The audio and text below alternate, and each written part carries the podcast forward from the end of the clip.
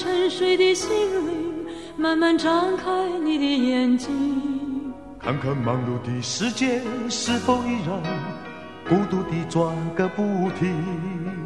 春风不解风情，吹动少年的心，让昨日脸上的泪痕随记忆风干了。抬头寻找天空的翅膀，候鸟出现它的影迹。带来远处的饥荒，无情的战火依然存在的消息。玉山白雪飘零，燃烧少年的心，是真情融化成音符，倾诉遥远的祝福。唱出你的热情，伸出你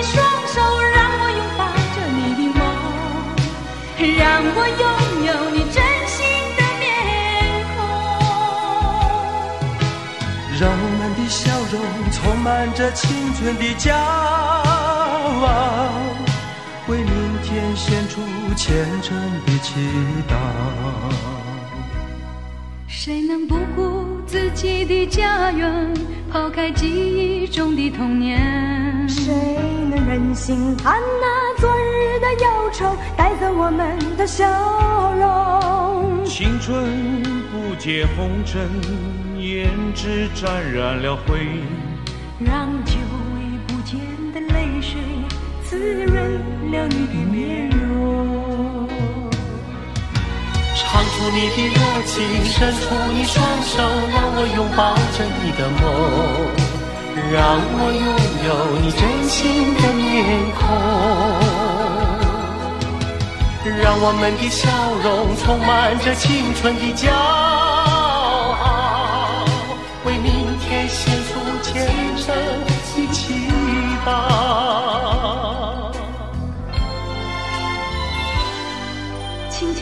轻敲醒沉睡的心灵，慢慢张开你的眼睛，看那忙碌的世界是否依然孤独地转个不停。日出唤醒清晨，大地光彩重生，让和风拂出的音响铺成生命的乐章。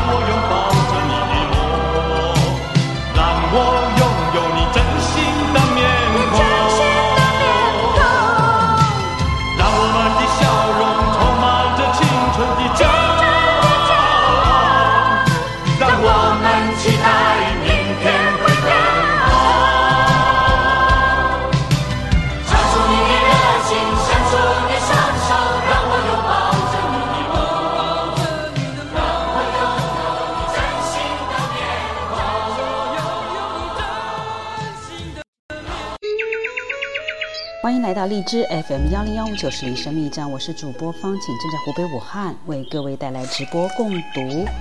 各位亲爱的亲们，我们刚在上面的图片已经知道了，呃，我们的直播间已经开播直播共读的一共有一百五十八天了。我们共读的第十三本书，约翰·威尔伍德的《完美的爱，不完美的关系》。呃，现在还有点不习惯哦。我们的直播间之前都只是进来几十个人，现在一下子就累计到两百五十多人了。谢谢你们的关爱，嗯，那也督促我要持续的进行共读，跟大家更多的分享。那我作为方景，是国家二级心理咨询师、教会库家庭教育的讲师，也是在武汉的疫情期间做过心理援助的志愿者。作为武汉的本地人，嗯，我们也在疫情最紧急的时候开始直播，因为疫情当下唯有读书安心。那各位亲爱的亲们，今天武汉的天气是阳光灿烂，呃，不暖不冷，非常热闹。而且大家都晒出很多被子来，嗯，天空的白云也飘得很美。今天是周日，我不知道有多少人在休息，可能是大部分人没有休息。那我们因为刚刚过完一个十一长假，休息日都用光了，可是我们还是要来一起共读这本书。共读这本书最主要的问题就是完美的爱，不完美的关系。最主要的对我的印象非常深刻的是，因为我也是。呃，人本超个人心理学派的心理咨询师，嗯，那约翰威尔伍德这个作者呢，是芝加哥临床心理学博士，美国著名心理学家和心理治疗师。上个世纪八十年代起，成为超个人心理学的先驱。那作者在扉页中说说到，本书为世界和平而作，愿众生皆知自己无时不被爱着，而终能与自他和平相处。那做到这里呢，我们就得好好的来看看，我们到底自己能做什么呢？嗯，当你爱自己，什么是挚爱呢？以我的经验，其微妙深刻远胜于那些自助指导大师给人的鼓励。啊，这本书呢，一共有六章，完美的爱，不完美的关系。啊，这是第一章，第二章怨气，第三章放下怨气。第四章从自怨自爱到自爱自重，第五章圣洁的向往，第六章爱让你自由，也就是在是一本关于爱的书。那在爱被疗愈之前，我们要做一件事儿，就是把我们内在的伤痛给暴露出来，让它不至于被隐藏而化脓。只有当你的伤痛被疗愈好了以后，阳光才能照进来。这是这本书反复在说到的，所以它会有两章讲怨气，第四还有一章也讲到了从自怨自艾到自爱自重，那还有一章就讲到了爱，所以关于这个部分是非常重要的一节。好，那我们继续。当你爱自己，我们说到的是第四章，第四章是从自怨自艾到自爱自重。他说到了啊，最重要的一点就是。我们如何从亲身的体验，从用创伤，我们常常是用创伤出气。我们本性是良善与羞愧的，我们用创伤来出气，不过是因为不知道自己被爱而产生的症状。那，呃，世界上没有坏人，只有没被好好爱的人。那我们的亲身体验呢？颇具挑战性，因为没有人教我们怎样诚实而直接地处理我们的感受。相反，我们文化中的传统教诲是：如果你沮丧或焦虑，那么吃点药，去健身房运动或打开电视。因为对付坏事情的唯一方法就是逃避，因为我们没有知识和能力来处理强烈的感受。但无意识的受苦不是我们所谓的亲身体验。我的意思是刚好相反，主动。面对、摄入你的感受，对它开放。虽然，不管你的经验看起来多痛苦、多可怕，只要你愿意处理它，你的根本力量就会被带出来。好，说到这里呢，我们今天进入下一部分。当你自己，就是做你真正的自己。什么是挚爱呢？以我的经验，其微妙、深刻，远胜于那些自助指导大师给人的鼓励话。相信你自己，你很棒，真的，人们喜欢你。自爱比这更圣洁、更神秘，它是温暖的内在光耀或气息。当你当下肯定自己的时刻，逐渐注满你，这是灵性成长的基础。普拉吉纳帕老师认识此理，因此他说：“最重要的是爱你自己。你为自己做过的最充满爱意的事，就是让自己顺乎自然。顺乎什么自然？当然是你之为自你，这就是对自爱下的定义，让你当自己。你觉知到你的生命吗？这个想，内在于你，经由你作为你而活的生命。如果你诚实，你也许必须承认，你几乎不认识这个深深的层面。真实的生命仅存于此时此刻生活经验的核心，其他事物不过是回忆或心念投射。你这个真实的生命并不是头脑中的东西，它超出你可以想象的任何事物。当他人一将想法强加于你，或把你塞入狭窄的观念框架里，你也许会气得怒发冲冠。你难道没有发现，你对自己做了许多类似的事儿？你昨日、去年、儿时、青少年时、成人时的样子，都不是真实的你，而只是回忆。若在心里捧着自己的形象或观念，就会把自己禁锢于灵魂囚笼之内，无法自由而开放地活着。当然，如果你坚信你坏、无价值、有缺陷，那么你去试想，你很好，以更正面、更慈悲的眼光看自己，也许是有用的第一步。对许多人来说，这种正面肯定是迈向自爱极有有效的一步，但这仍然是概念游戏。将我们一分为二。作为爱之主体的我，欣赏作为爱之客体的我。要真自爱真正活起来，必须让它不再停留于概念、信仰或自言自语。为此，必须以全新的方式安住自己，全心感觉并领赞我这个活生生的存在体，而不只是维持一种良好的自我形象。挚爱是无论经历着什么都肯定我自己，而不是紧抓我应该是什么样，我应该如何做的观念。任何我是谁，我应该是什么样的想法，绝不会精准，因为它永远不等同于我这个活生生的存在体。再说一遍哦，挚爱无论经历了什么都肯定我自己，而不是紧抓我应该是什么样，我应该如何做的观念。任何我是谁，我应该什么样的想法，绝不会精准，因为它永远不等同于我这个活生生的存在体。我是谁，不是固定的实体，而是活跃在每一个当下的动态经验流。每逢我让自己临在的时候，好。你现在放下给自己设定的任何概念，马上就可以尝到我所形容的滋味。你让自己仅仅存在着，仅仅存在哦，就在此时此刻，不依赖记忆硬盘中的任何“我是谁”的熟悉形象和信仰，看看会发生什么。刚开始可能有一点不辨天南地北的感觉，如果你可以当下放松，不再让恐惧席卷。也许你会感觉自己新鲜的，如同一个活生生的存在体，一个神秘的、深不可测的生命。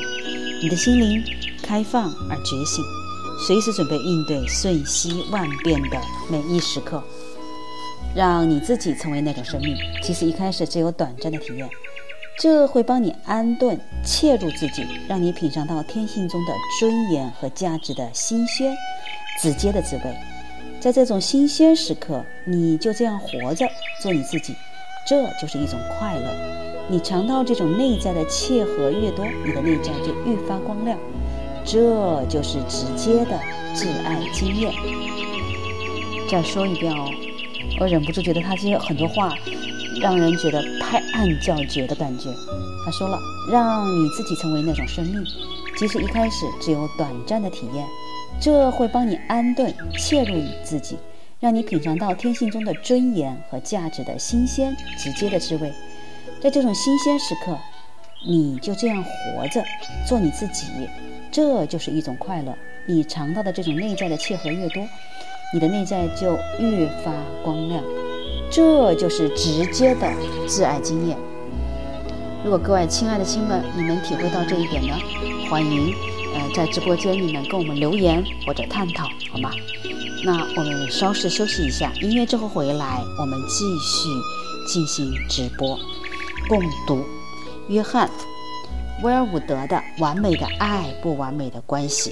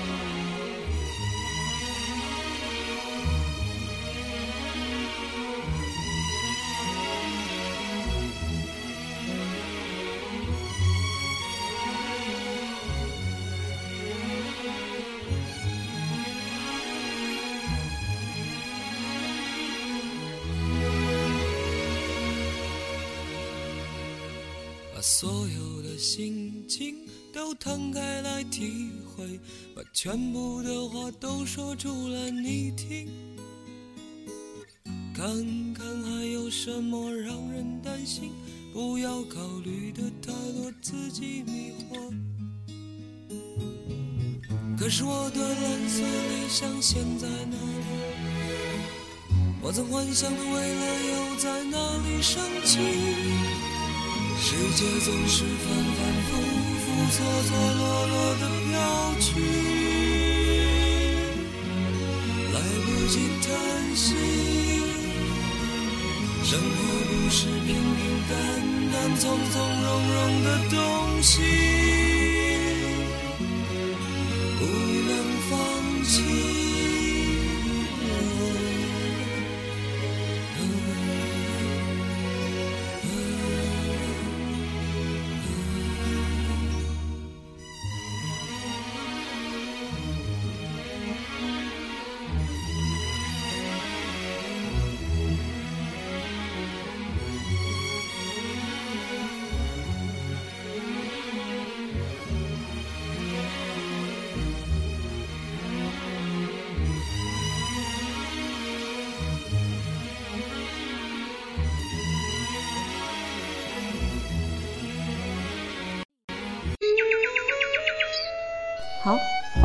这里是荔枝 FM 幺零幺五九四零生命站，我是主播方景，正在湖北武汉为您带来直播共读。啊，我们刚才已经说到了关于当你自己，那当了你自己还要肯定自己哦。我们来听听看作者下面会说什么。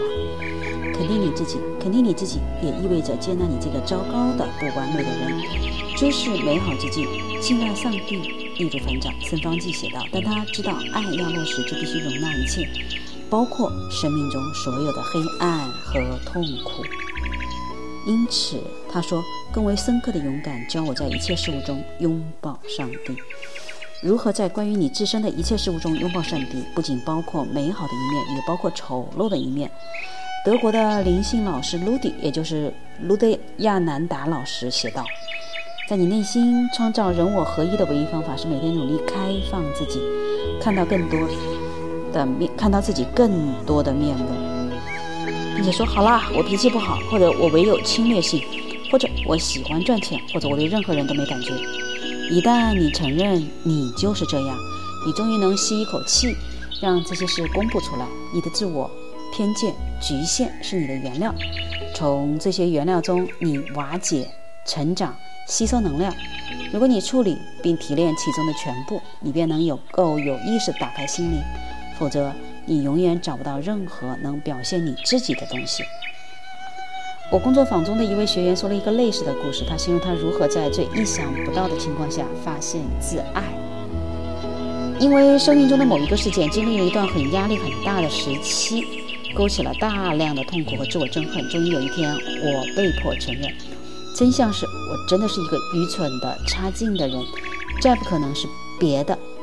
我从未承认过类似的事，因为我的人生一直和头脑清明连在一起，或者是班上最好的学生，或者是在精神上最有领悟力的人，所以能够放下层层的遗憾和歉意，承认自己的糟糕透顶，对我来说意义深远。而且，我就让自己就那样无可救药的愚蠢差劲，至少那时我没有能力变成别的样子。这倒为我开了一扇门，而且此后一扇接一扇不停地打开。知道自己无法符合任何一个我认为可以用以建立自爱的概念之后，我居然有了一个全然不在概念层面爱自己的经验。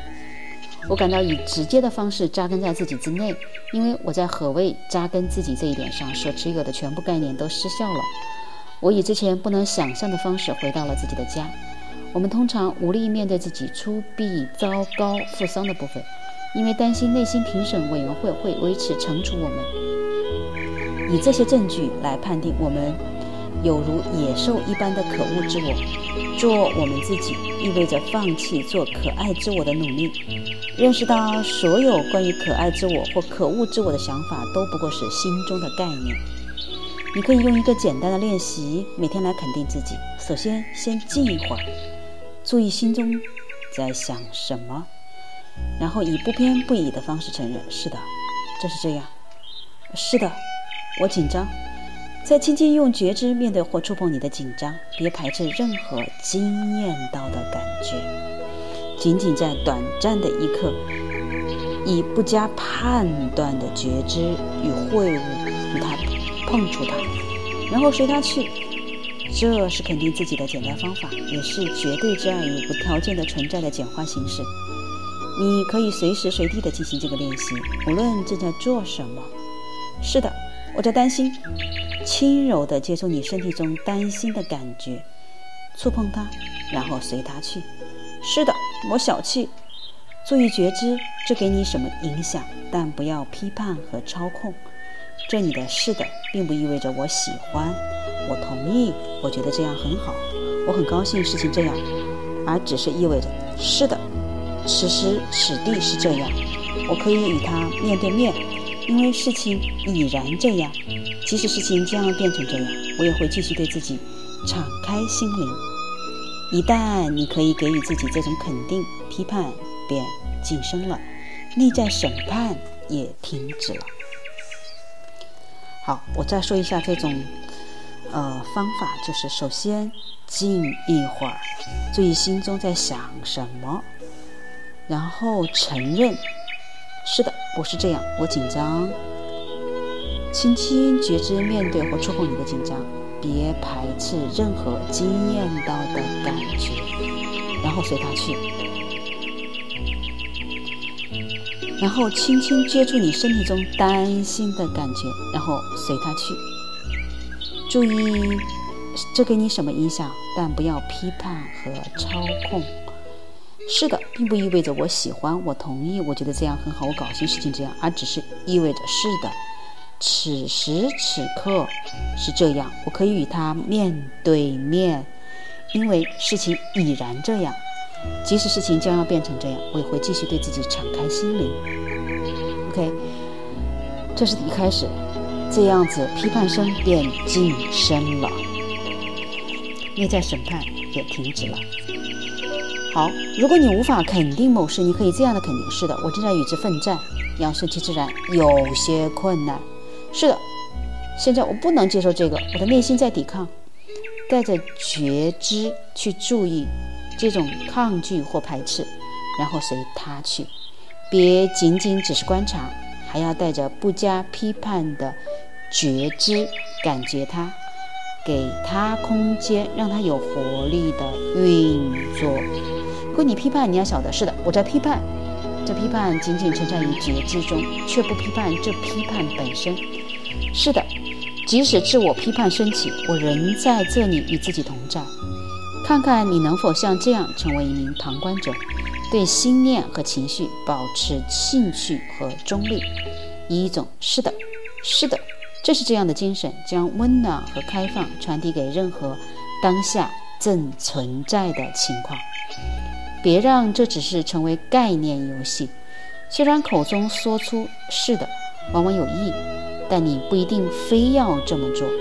最重要的是，在开放的本性里，碰触正存在的状态，顺其自然，亲身经验。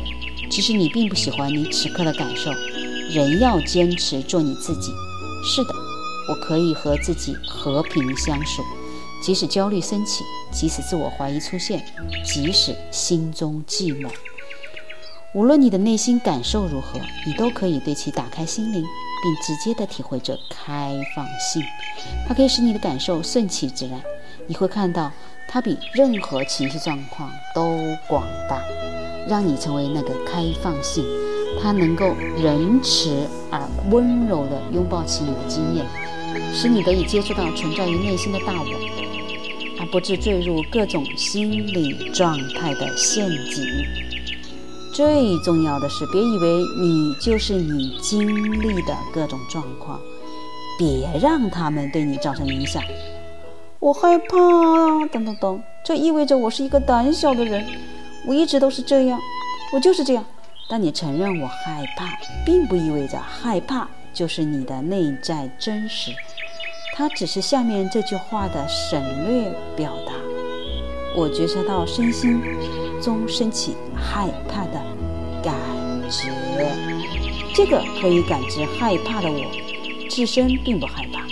它是一个比你更广大的生命境界，是一种可以看到、可以拥抱你内心的一切的所有品质、所有感受、所有困境、所有局限性模式的觉知。但如果你认为自己就是你经历的状况，也不妨坦然承认，好吧，我现在很在意。再看看承认它，却不怪罪它，你感觉如何？肯定你内心的现状。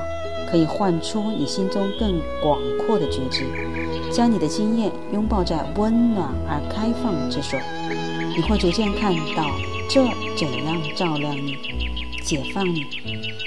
普拉提南帕老师归纳挚爱的核心原则：肯定一切，排不排拒一切，尤其不排拒你内在的一切。好，说到这里，肯定自己。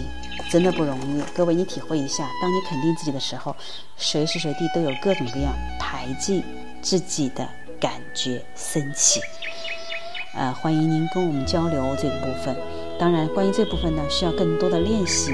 我们有线上的练习和线下的练习。欢迎您添加我的微信幺三八七幺四五三零七六，啊，我们共同交流和探讨。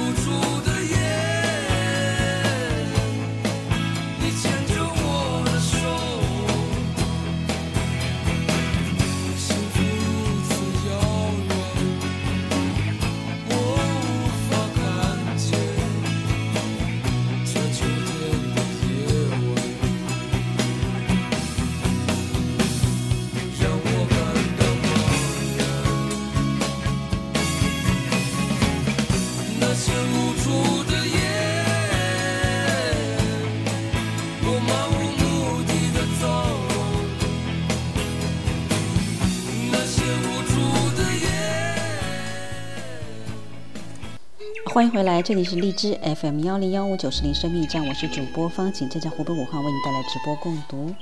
呃，约翰·威尔伍德的《完美的爱，不完美的关系》。那我们继续友善的原谅自己，无论你的人生经验有多不完美，都学着如实接受，将友善的谅解带到你自怨自艾的地方。举例来说，你特别跟自己过不去或怪自己的是什么？试着用句一句话描述它。如果你有好多不同的怨气，我很懒，我好吃，我不够努力，我很自私，我伤害过人，我懦弱，选一个最痛心的。自怨自艾通常包括两个要素：清楚的洞察和严苛的自责。比方说，你知道自己很自私，并且把它判定为罪过，但你需要花点时间把这两个要素分开，将洞察从自责中分离出来，看你能否将责备放在一边，然后把你对自己的觉察放在面前，注视它，好像你是一个富于智慧、充满爱意、善于理解的父母、朋友或老师。再举个例，如果你的自责是我很自私，那么把它放在一边，再以你智慧的一面看一看这对你件，你对这件事有什么理解？也许你会看到，这是从你童年因照料不善产生的不安全感而来，造成你以贪婪不顾别人的方式来满足需要。直接面对自私之后，你可能会体谅地说，你儿时的经验是，如果你不照料自己，没人会照料你，难怪你不顾一切，这是在寻求。安全感。我的学员里有一名女子责怪自己无法开口说出自己的需要。她对自己的谅解是：小时候你从不被允许有自己的想法和感受。每当你想表达感受或信念，别人就叫你别说了。没有人支持你发出自己的声音，难怪你不敢发言。我问他说完这之后感觉如何？他说。当我自责的时候，胸部变紧了起来，而现在我感觉到对自己的慈悲，一股温暖遍及我的四肢。这名女子现在知道，她之所以不能畅所欲言，是因为自己自小就没人鼓励她说话。这倒不是什么新鲜事儿，但新鲜的是，当她谅解自己，便对自己打开了心门。所以，练习友善的谅解时，关键是要知道这种谅解对你有什么影响。若你对自己有正确的谅解，它会像一个温暖的拥抱。在你身体上释放出安慰的能量，去体验一下这像什么吧。虽然你常寻求别人的谅解，但其实你对自己的谅解才最具疗效。当这种谅解的温暖开始流动，它会冲掉你对自己的怨气，让自爱占有一席之地。好，我们再来下面一部分，就是欣赏你之为你。自爱成长的下一阶段，能够欣赏你独特的贡献。我们每一个人对这世界有独特的贡献，尤其是在我们以真实面目出现时。根据马丁·布伯的想法，个人的独特性就是一种特别天赋，由你的生命特质带给这个世界的东西，没有别人能够以同样的方式彰显。布伯的话是这样说的：每一个人降生到这世界都是崭新的、独特的，之前从未存在过。每一个人都有义务去知悉和思考。世界上从来未有一个像他一样的人，因为如果有像他一样的人存在，他就不需要存在了。每一个人都是崭新的，被召唤来完成他在这个世界的特殊性。每一个人最重要的任务就是实现他独特的、空前绝后的潜力，而不是重复别人，即使是最伟大的人已经做过的。犹太教拉比苏斯亚在临终表达了同样的想法。在我要去的那个世界，我不应该被问你为什么不是摩西，而应该被问你为什么不是苏西亚。在这里做你自己，做苏西亚，是什么意思呢？这一直肯定你之为你，只有这样，生命的独特贡献才能完全展现出来。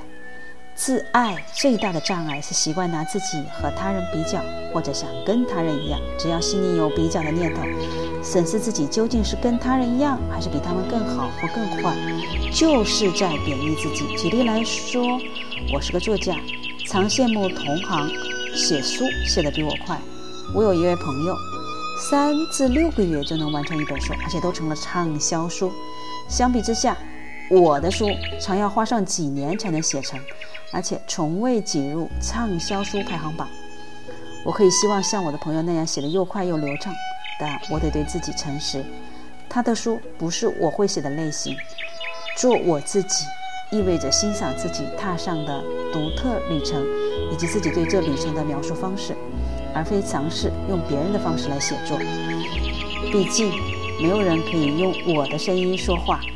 但只要我不欣赏自己的贡献，我对我自己的独特使命便设下了路障。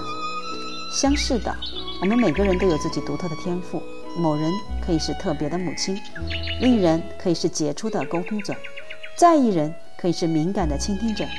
有人忠心献身于真理的求索，有人能激励别人做到极致。这些天赋的美可以发光。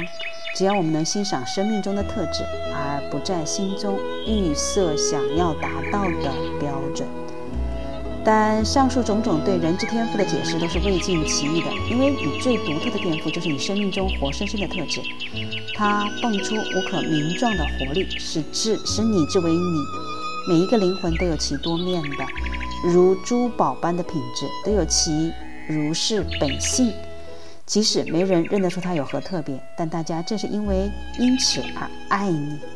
如是本性的意味着就是这样，你的风格就是这样，我也就是这样，我们就是这样。我做我们自己，而且除了这样，终究也不可能成为别的样子。这值得大大礼赞。自己的真实面目，对某些人来说好像是自我主义，但实际上这是爱人的最有力的基础，因为做你自己。你才会知道，让他人也做他们自己有多么重要。最能表示你的爱意的事，是让他人做跟你不一样的人，让他们从你的要求和期望中解放出来。当你友善地体谅他人和你一样有自己的法则，得按自己的方式行事，想要控制他们，使你比他们重要的想法就是烟消云散了。好，本章讨讨的挚爱的钥匙就是放下你的自我概念，亲身体验，做你自己，肯定你自己，体恤并理解自己的弱点，欣赏你生命独特性，这都是对你自己打开心门的方式。若要开门，请对完美，对完美之爱，让完美之爱进来，并让你心中扎根，这是一颗一把不可缺少的钥匙。好的。那说到这里呢，这一章的主要的内容就已经做完了。我们一会儿呢来做这一章的练习。我们休息一会儿，一会儿音乐之后。哦，已经看到时间快到了。嗯，好吧，那我们音乐之后还是继续。OK，谢谢您的聆听。音乐之后回来。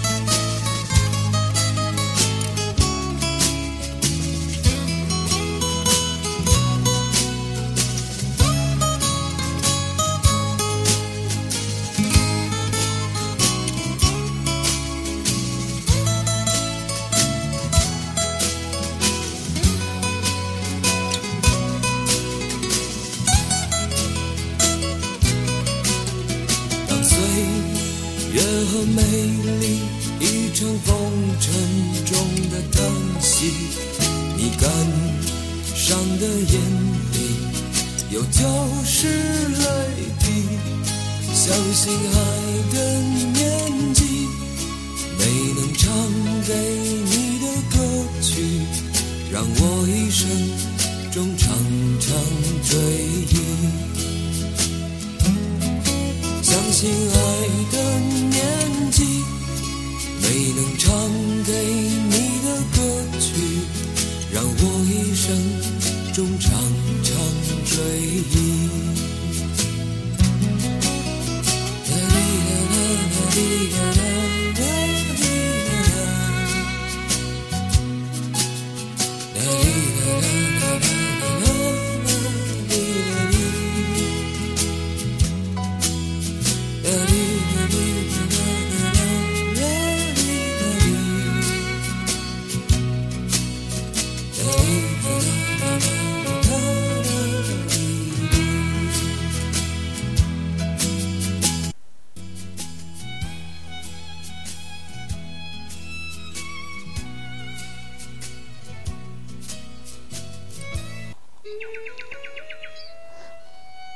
好，欢迎回来，这里是荔枝 FM 幺零幺五九四零生命驿站，我是主播方景，正在湖北武汉为您带来直播共读约翰威尔伍德的《完美的爱，不完美的关系》。他说到了一个部分，就是我们刚才说到的，呃，本章探讨的挚爱的要素，放下你的自我概念，亲身体验，做你自己，肯定你自己，体恤并理解自己的弱点，欣赏你生命的独特天赋，都是对你自己打开心门的方式。若要开门，请绝对若要开门，请绝对而完美的挚爱进来，并在你心中扎根，这是一把不可少的钥匙。那么练习怎么做呢？呃，无条件的存在，亲身体验。在这个过程，第三四章已经有完备的叙述。第三章及章后，把它我认为，在无爱之所面对自己，这里在一个更深广的层面进行解释，使之可以应用于任何感受。其中主要有四个步骤：承认。允许存在、开放和进入。首先，一、选择你生命中的一次困难的经历，专注于它；二、看看你是否能面向那经验，并探索它怎样影响你；三、你的身体会发生什么感觉呢？注意这感觉及其所在的身体部位，如实承认你的感受，直接会晤它，并体会它在你身体上引起的感觉，如同对对他的打招呼说 “hello”。触碰并承认这种感觉是什么光景。第四步，承认这些身体的感觉之后，看看能你能否接纳他们，给予他们充足的空间，如实存在，在觉知的空间中拥抱你的感受，而不回应它、批评它、努力改变或修正它，陷溺于它、认同它、认定它跟你有关，和它硬碰硬。让你自己温和地陪伴他，如同天空拥抱着云，允许他已然之处，或者像母亲拥抱小婴儿，温柔而体贴。那像什么呢？接纳他，并给予他空间，如实存在，是什么光景？暂时做到这些也就够了。如果你还想进一步，那么继续完成下面的阶段。第五步，看看你能否对自己感受打开自己，打开心房，放下你与他之间的任何障碍。并且对身体上发生的感觉直接打开心灵。注意，那开放性的感觉像是什么？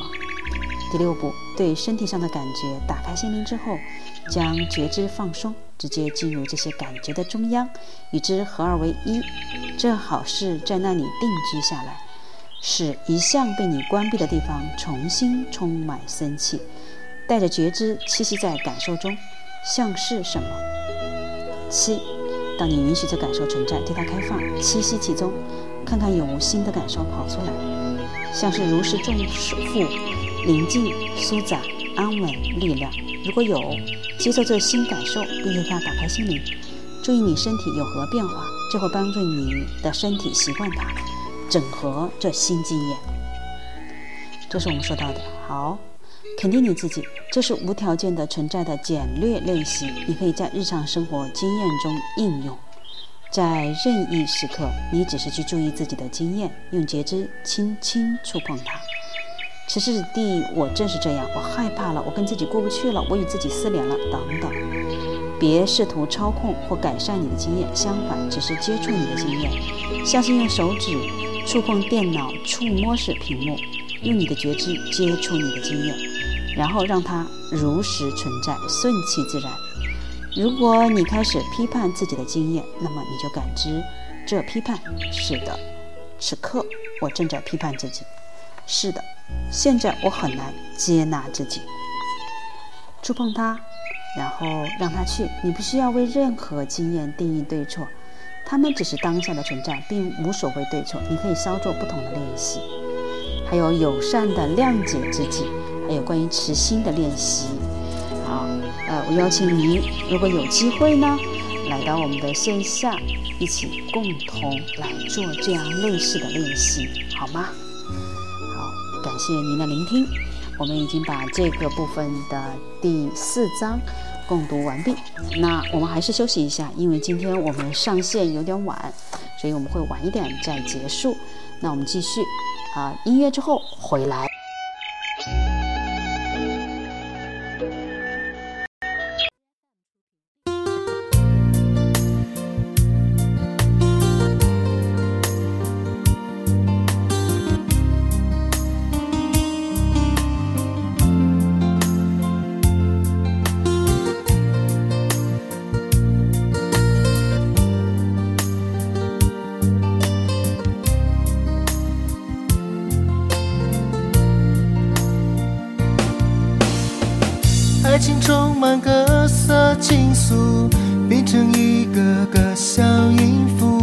有快乐有悲伤，有想念有苦涩。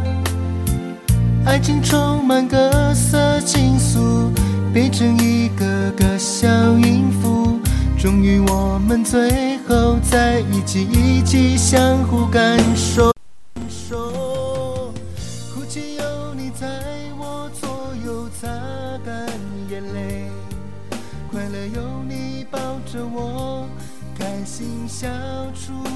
声。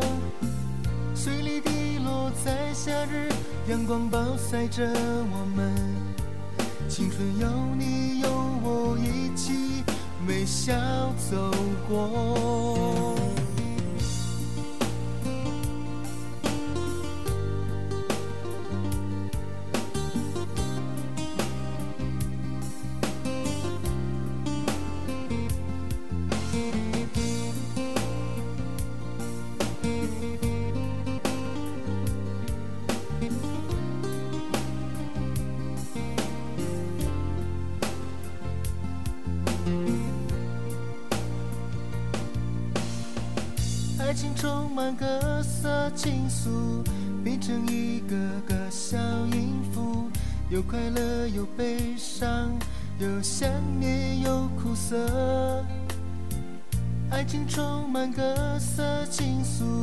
变成一个个小音符，终于我们最后在一起，一起相互感受。哭泣有你在我左右擦干眼泪，快乐有你抱着我，开心笑出声。碎粒滴落在夏日，阳光暴晒着我们，青春有你笑走。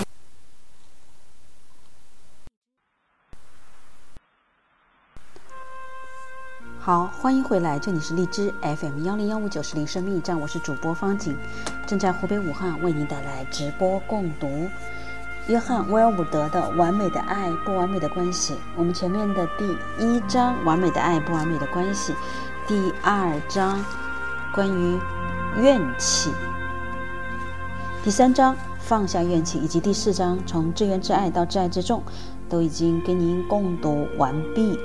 那我们即将进入第五章圣洁的向往。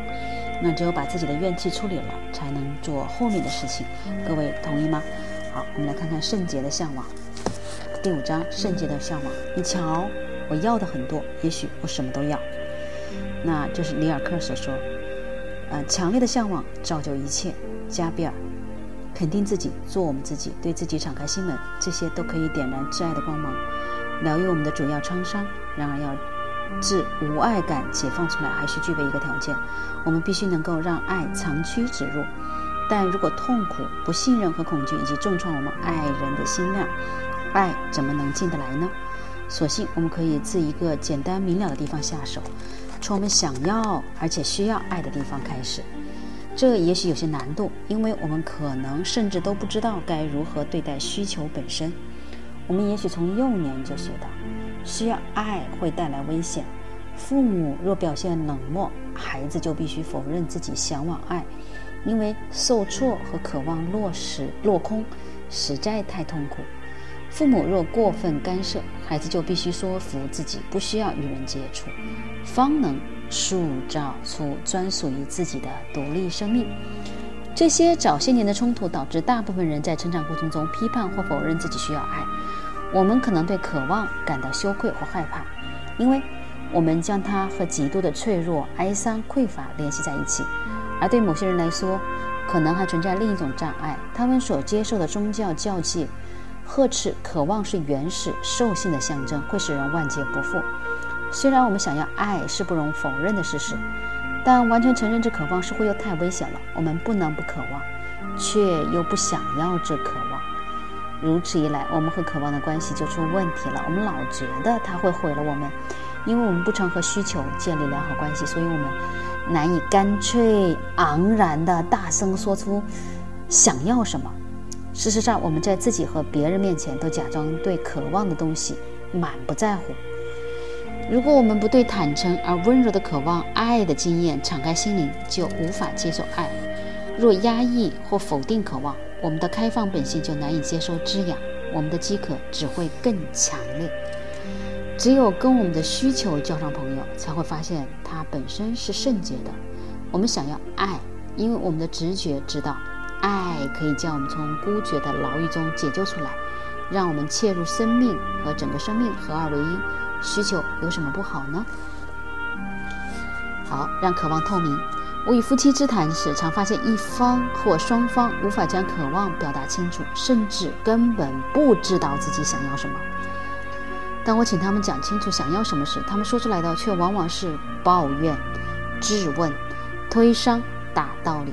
他们很容易说出另一半做错了什么，或者没给他们什么，但是到了要表达真正的渴望时，他们不是不确定，就是犹豫。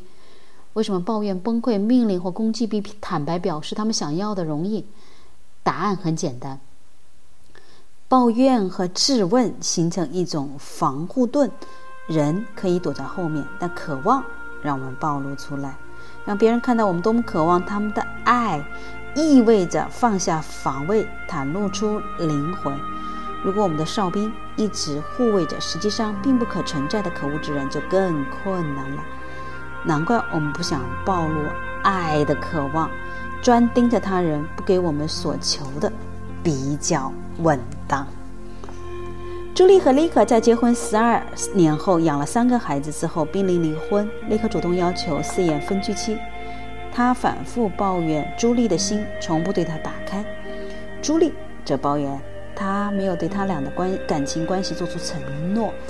朱莉承认他对任何人都打不开心门，是因为从童年开始他便害怕朝气，所以抱怨立刻比向立刻表示想让他接受他来的容易，尤其是立刻现在一只脚已跨出了大门。当我问他这份感情关系中他最想要的是什么，他第一个反应是：我想知道立刻可以做出承诺。你可否说明这对你意味着什么？你想跟他有什么关系？我不相信他真的对我好。他又抱怨了。我帮助他将此转化成一个他想要什么的陈述。所以你想要的是他真的对你好？是的。你可否直接告诉他？朱莉转向立克，好了一会儿坐着不动，既迟疑又焦虑。终于，他说：“我希望你做出承诺。”但他的语气听起来像命令或要求，好像他在进行推理，而不是透明无影的袒露自己真正的意向。我问他：“你现在就想要吗？”“啊，是啊。”他迟疑地说。“真的吗？检查你内心，看看你此时此刻是不是想要。”“是的，我想。”你可否让他知道？他又转向丽可，停了一会儿，他直通通飞快地说：“我真的想感受到你与我同在。”这次他的话语引起较多共鸣。他说的时候确实感受到自己当下的渴望，于是这不再是渴求，而是一个透明的愿望。邀丽可一起来，立刻马上坐直，竖耳聆听。很显然是被打动了。我问他听到朱莉这一番话感觉如何？他说很棒，我可以做出响应。他转向朱莉说：“这让我觉得我真的想与你同在。”既然他很想透视朱莉的心，他的透明邀请，透明便邀请他，鼓励他做出更多表示。朱莉有些困惑，她不明白立刻怎么突然对他做出如此温柔的响应。他已经很久没有这样表现了。我对他说：“事情是这样的，当你说你想与他同在，你便出现在他面前，而他最想要的，正是感觉到你的心开放而透明，没有躲在抱怨的背后。一旦他想要伴侣知道他是多么希望他出现，他本身也就出现了。一旦请求他与他同在，他便袒露出内心，毫无矫饰的。因此，他觉得可以与他接轨，这恰好是他最想要的事儿。”让伴侣相互承认并表露他们深深渴望被爱，往往需要一些功夫。但只要任何一方可以做到不再责难或质问，双方都会如立即感到如释重负，回到这简单的真相，并坦诚向对方表示：“我真的很想感觉到你的爱。”这会减轻多大的负担啊！接到这个信息的一方也可以获得轻松，因为他不必再抵挡对方的抱怨或质问，而对善于倾听来说，甚至还会有一种更深的慰藉。当伴侣透明无影、毫无防卫地表露他们的渴望，即在让对方看到他们，而且提供了一个入口，让接触发生。那些不加修饰告知真相的时刻，展现了伴侣的美，使你找回当初爱上对方的感觉。我在一群学员中间处理夫妻关系时，经常看到这种触电时刻的发生。夫妻一方不过是想表达自己最想要什么，但在座的每一个人都会立即凝神注意那人，每一个人不用多想就会感同身受。我们有必要了解这其中的原则，因为这不仅让我们能够接受来自人类的爱，还能够接受从源头流出来的绝对之爱。最重要的就是透明。通过袒露对爱与契入的深切渴望而来，它是我们能够被渗透、敞开爱进入的通道。简单来说，就直接表达我要是什么，对吗？不知道各位您体会到了没有？好，我们今天的共读时间已经要到了，那感谢各位的聆听，那我们。下一次再见，感谢我们下一次的这个时间，明天的这个时间吧，我们就来，感谢您。